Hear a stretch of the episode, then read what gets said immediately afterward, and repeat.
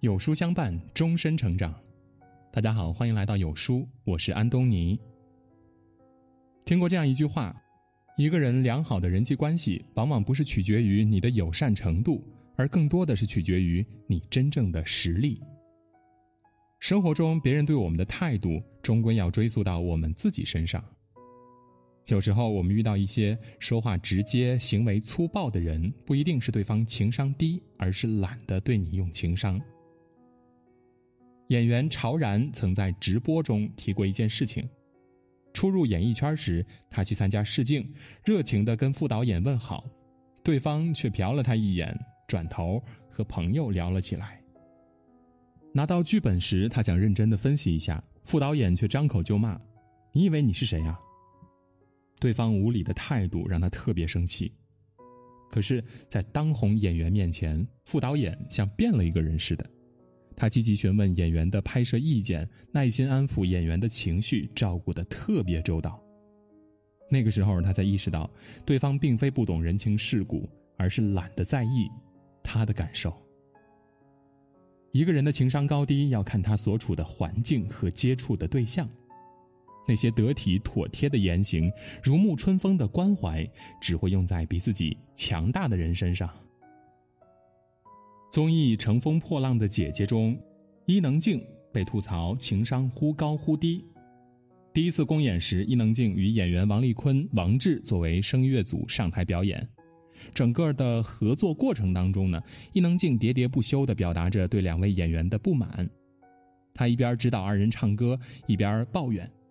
我们唱的简直不是一首歌，你别再唱歌了，宝贝。看过其他组的表演后呢，他更是毫不留情的当面评价二人，真的不行，没有特色，也不够实力。如此直白的批评让王丽坤和王志尴尬不已，表演状态也非常低沉。然而，到了第二次公演，伊能静面对名气更大、更强势的黄圣依和张萌，态度却截然不同。张萌想展示海豚音，被声乐老师指出音准有问题。伊能静暖心支持，如果那是他认为最好的东西，他应该去尝试，不然会遗憾一辈子的。表演结束以后，他还特意在微博发文感激他们对自己的帮助。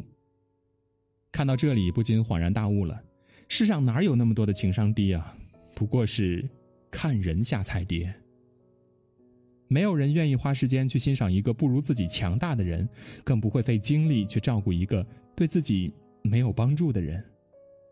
只有实力强、地位高，才能获得他人的另眼相看和真诚以待。正如电影《美人鱼》里的一句台词：“只有越来越强大，才能越来越童话。”温柔和善意都有限度，他人的态度取决于。我们自身所处的位置。在网上看到一个故事，某位博主刚开始做自媒体时，为了引流，就去联系微博上的大咖们互粉。其中一位大咖不仅拒绝了他，还毫不客气的回复说：“我粉丝三十多万，你才两千，我凭什么跟你互粉啊？你能给我带来什么？”当时博主非常生气，但是他冷静思考之后呢，理解了对方的做法。毕竟，人与人相处的本质就是等价交换。每个人的精力有限，只有为他人提供充分的价值，才能获得足够的尊重。热播剧《三十而已》中，顾佳的丈夫许幻山开了一家烟花公司，因为接不到订单，面临着破产的风险。心急如焚的顾佳找到了进入上流社会太太圈的门路，打算从圈子里拉订单。各位太太非富即贵，或出身名门世家，或家族企业资产过亿，远非一个小小的烟花公司所能及的。虽然顾佳踌躇满志地参加了聚会，却无法真正融入其中。第一次去，她穿上最正式的礼服，背上自己最贵的一款香奈儿的包，太太们却嫌弃她的包便宜，把她从合影照片中裁掉了。再度赴约时，他不惜掏空家底买了限量版的爱马仕，挤进了太太们的合影。可大家依然不拿正眼看他，对他呼来喝去的。后来顾家偶然发现，圈子里的于太太表面上光鲜亮丽，实则因为处不好与年幼继子的关系，在家中的地位岌岌可危。而作为全职妈妈的她，擅长与孩子相处，便指点于太太如何获得继子的信任，帮她在家里站稳了脚跟。